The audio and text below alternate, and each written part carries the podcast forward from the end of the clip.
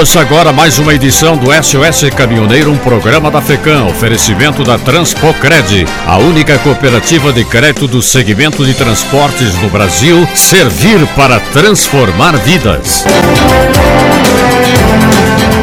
Vândalos reiniciaram ações contra usuários de rodovias no Rio Grande do Sul apedrejando veículos.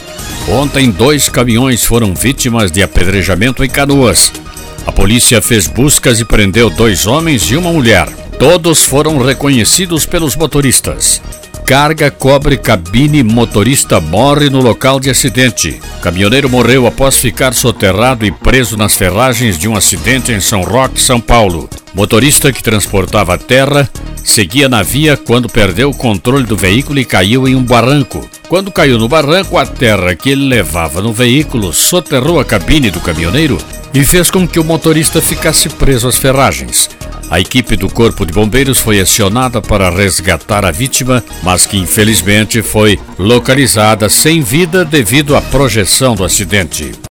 Eu acho que... Ô, garçom, garçom, traz uma saideira aqui pra gente pegar a estrada e curtir a festa. Isso, aproveita e traz a senha do Wi-Fi pra ele também. É, pra chamar alguém pra levar ele. Né? Gente, beber e dirigir não dá, né? Colocar a vida de todo mundo em risco? Larga de ser estraga a festa. A gente faz de tudo para prevenir acidentes nas estradas. Se for beber, não dirija. Pegar a estrada exige sempre atenção e responsabilidade. Evitar acidentes também é com você.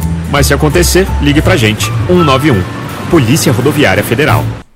Em um mundo praticamente dominado pelos homens, o universo caminhoneiro está cada vez com as portas abertas para as mulheres neste ramo.